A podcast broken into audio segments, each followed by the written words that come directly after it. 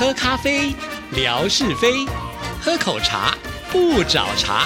身心放轻松，烦恼自然空。央广即时通，互动更畅通。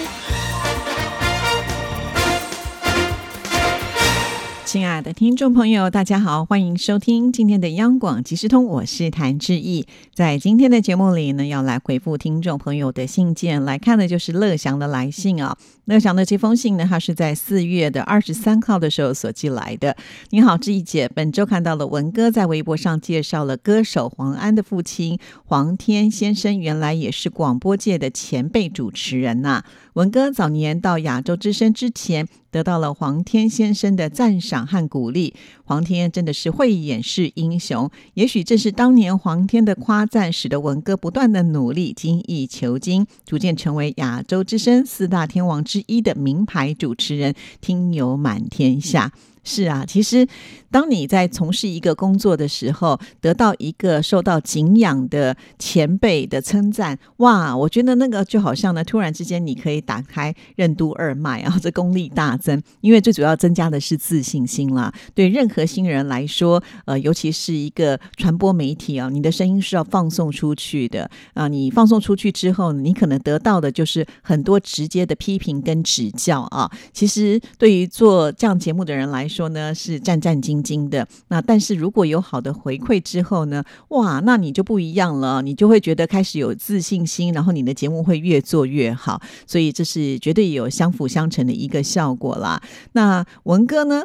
就算当年没有得到黄天先生的赞赏，但是以他的工作精神态度来看的话，诶，我觉得应该他就还是会成为一个王牌主持人哈，因为他跟听众朋友之间的这个互动拿捏的是非常的棒哦。好，那我们再来看第二段。这两天看到了天马大哥和郭大哥在上海见面的情景，天马大哥特别的热情，聚会上的菜肴非常的丰富，听友之间的情谊使人感动。从天马大哥和郭大哥的合照看起来，两位大哥都是很豪爽的人。另外，郭大哥也是刘文正歌友会的成员，郭大哥的。歌曲的范围非常的广泛，只是很好奇，郭大哥参加邓丽君歌友会和刘文正歌友会是通过什么渠道参加的呢？是如何知道这两个歌友会的联系方式？平时歌友会的成员主要的通讯是透过微信来联系吗？哇，这个问题问得非常的好。显然呢，我们的乐祥啊，也应该是对唱歌有兴趣的。就算呢对唱歌没兴趣啊，乐祥听的歌曲也就是非常非常的多，如数家珍。真呢，尤其志毅在做新唱台湾颂的节目啊，常常都会设定一个主题，播出相关的歌曲。那因为我们节目的时间四十五分钟啊，能够选的歌曲是有限的嘛，哈。那大概呢一集就会播个六七首歌曲。可是呢，我们的乐祥啊，还是可以找到相关的其他我没有播出的歌曲，甚至有些是呢我没有想到的啊。所以我觉得乐祥是超级厉害的。因此呢，希望我们的泥娃娃听到今天的节目的时候，是不是也可以帮我们写一封信来？来稍微的回应一下啊，是怎么样的情况呢？可以呃参加这一些歌友会啊？那在参加歌友会的时候，是不是要缴会费啦？啊，或者是说这些歌友会呃是不是有定期举办什么样的活动啦？等等等的，希望呢能够把这个参加歌友会的相关的内容都可以跟我们大家分享一下下。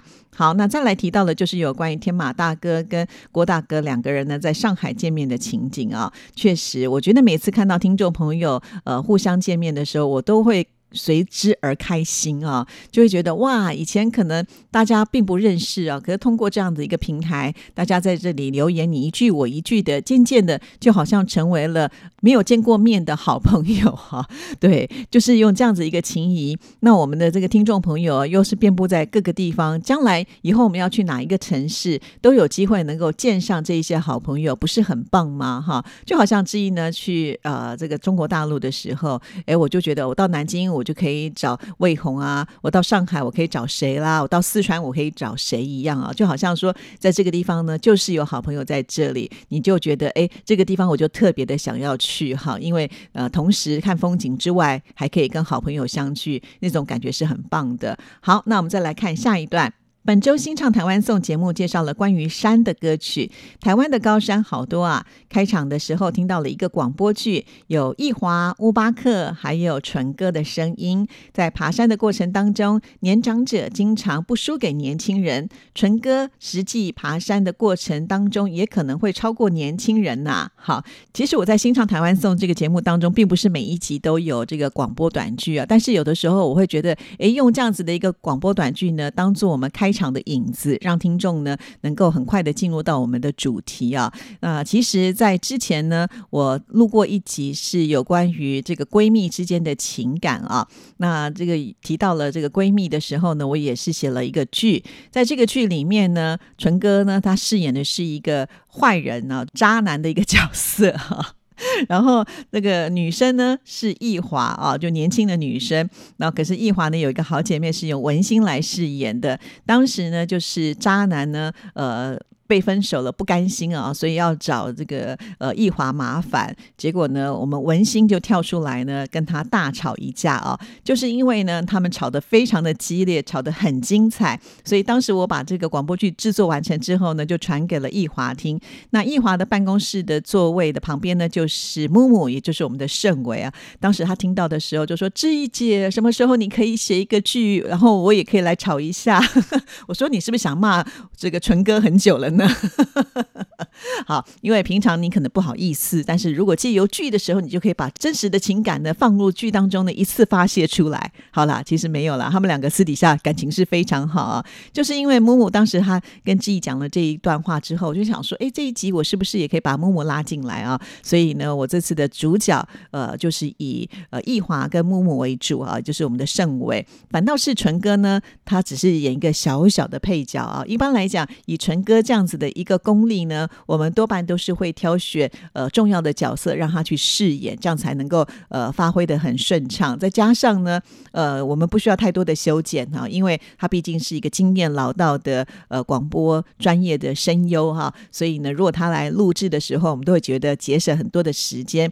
那这一次我算是特别情商纯哥啊，因为只有一句两句台词，然后你要叫纯哥来录哦，像他这么大牌的主持人，我都会觉得不太好意思啊。就是有一天呢，他跟我说他想要去爬山嘛，我就趁着爬山的时候呢，跟他交换条件。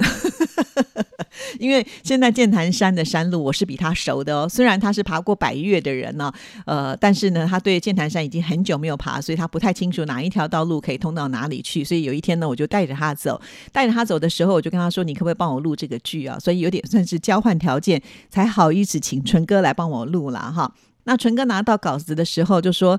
哎呀，你这个完全就是照着呃他真正的性格来写的，因为 在这里面的剧本呢，我有写到，就是头发花白的年长者呢，在爬山的时候依然是脸不红气不喘呢，还会对这个年轻人说一声加油啊。陈哥说这个太写实了，呃，好像呢我在讽刺他有白头发啊。好了，不管怎么样呢，其实这真的是我去爬山的时候心有所想啊，就是我竟然在山林里面，我是不是能够找一些跟山林有关系的歌曲来播出。其实我这样讲，听众朋友你就知道了。我们这样的广播节目主持人，呃，虽然不是在做节目，虽然不是在上班时间，可是脑袋里面想的可能都跟工作有关联呢。就好像中午我去爬山，纯粹就是希望能够放松心情，然后呢也能够达到一个运动健身的效果。但是脑子里面还是很不乖哈，还是会想到说，哎，这个是不是跟我的节目有关联性？所以呢，我就写下了呃这一篇的这个广播。剧啊，那这个内容其实真的就是我自己的有感而发了。比方说，当我们爬爬爬爬得很累的时候呢，看到了这个呃山顶了，到了这个山顶的观景平台，然后看到这个山脚下这些风景，哇，那个真的是非常舒畅的一种感觉啊！尤其微风吹来的时候呢，呃，这个刚刚呢流的这个汗呢，呃，有这个凉风吹来，你就会觉得一阵舒爽。那甚至呢，你可以听到山里面的虫鸣鸟叫，真的就是一个大自然的交响乐。啊，甚至我还真的看到，就是这个老鹰呢，呃，是在我的脚下飞行啊，因为我们爬到了一定的高度啊，然后呢，就会看到，哎，老鹰居然还没有我来的高啊，那个时候会有一些成就感，这就是我自己本身呢爬山的感触啊，把它编写成了一个广播剧，然后请我们这些优秀的同事来演出啊，那我希望能够透过这样的方式，能够增加节目的可听性啊，也很感谢乐祥呢这么的鼓励致意啊，让我觉得说，哎，虽然呢，要做一个广播剧，呃，来制作节目的时候，花的时间绝对是多的啊。但是呢，有听众朋友觉得很棒，那我们就心里会很开心。好，那我们再来看乐祥在这一段，他提到在这次节目当中听到了好多歌曲，都跟山和河还有海都会同时出现在歌名当中。我特别喜欢新加坡电视剧《绝代双雄》当中肖丽珠所演唱的插曲《山河泪》。这首歌曲描写的是五代十国时期南唐后主李煜被迫归降宋朝时候的复杂心情，使人听了留下深刻的印象。哇，乐祥呢不止看台湾的戏剧啊，看到了新加坡的戏剧，而且呢还听肖丽珠所演唱的歌曲。肖丽珠是谁呢？呃，她的一个绰号叫“番茄姑娘”啊。其实肖丽珠在走红的时候，质疑都非常小，应该是我小学的时候哎。所以我很好奇，乐祥你又比我年轻这么多，怎么也会听过肖丽珠的歌曲呢？所以当时呢，新加坡呃他们的戏剧采用的也是台湾歌手所唱的主题曲。曲哦，这也是让我觉得非常的惊讶啊！谢谢乐祥给我了这样的一个资讯。事实上呢，乐祥讲的这首歌曲我还真的没有听过哦，所以我必须以呃这个广播音乐节目主持人的身份。真的要给乐祥拍拍手，太了不起了！好，那他又继续提到了节目当中播出邓丽君演唱的《高山青》，特别的高亢，呃，悦耳动听。对呀，其实邓丽君那时候演唱《高山青》，她是很年轻。大家如果有仔细听的话，其实跟跟他比较后期所演唱歌曲内敛的那种方式是不一样的。他在演唱《高山青》的时候是非常外放的，可以感受得到就是那种青春活力的歌声。好，我们继续再来看这封信。呃，海峡两岸的歌迷。对于邓丽君的这首《高山青》，应该都是耳熟能详的，因为我小时候第一次认识台湾，也是通过这一首歌曲。那时候对阿里山充满了想象，原来阿里山的原住民是能歌善舞的，原住民的歌手当中，也有使台湾的流行音乐也变得更加多彩多姿。没错啊，这个台湾的原住民真的都是呃很有才华的啊，像这个阿妹是最具代表的，像阿里山上的原住民是邹族啊，像高慧君啊。还有以前的汤兰花，他们都是邹族的。邹族的美女啊，有个很大的特色，就是他们的眼睛都特别的大。只要眼睛大的女生呢，这个基本上呢，百分之八九十都是美女了。好，我们来看这封信的最后一段。另外呢，本周节目当中还听到了景斌先生介绍剪刀的来历。原来剪刀在三千多年前就已经在古埃及诞生了，历史悠久。唐代诗人贺知章在《咏柳》这个诗当中呢，也有提到“不知细叶尽裁出，二月春风似剪刀”，可见至少在唐代的时候，剪刀就已经在神州大地广为流行了。特别是张小泉剪刀，质量精良，从明代末年开始就驰名中外，成为杭州著名的品牌之一。在杭州拱宸桥畔，还有中国刀剪剑博物馆。前两年我就在杭州参观了距离刀剪剑博物馆不远的中国伞博物馆。那一次有些遗憾，没有办法一起参观。希望以后有机会的话再去看看。对于剪刀的历史发展，一定会有更加深入的了解。谢谢景斌先生这次介绍有关于剪刀的知识。哦，你看这个乐祥真的是听节目非常的仔细啊，呃，好像是拿这个放大镜 在听节目的感觉。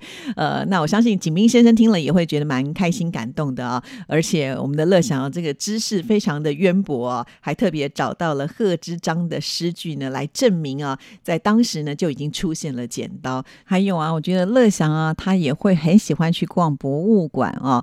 呃，其实我觉得逛我博博物馆一定是你必须要非常的有兴趣，想要知道呢这其中的一个奥妙，你才有可能呢仔细的来去看博物馆啊。所以乐祥他就是一个精益求精的人。而且应该也有过目不忘的本事吧，哈，所以呢，常常看了很多的东西都能够深深的烙印在自己的脑海当中啊，就像是电脑一样的厉害。呃，乐祥喜欢看博物馆之外呢，我发现像我们的天马老师也是啊，最近呢也有拍一些博物馆的照片。其实不止天马老师啦，像泥娃娃啦，还有水流新娘，最近也都有拍到有关于这个博物馆的呃这个相关的照片呢，给知意放在微博上啊，可见我们的听众朋友的素质是非常高的啊！因为志毅呢，如果有假期的话，我想博物馆应该不是我的首选。好了，今天节目时间到了，谢谢您的收听，祝福您，拜拜。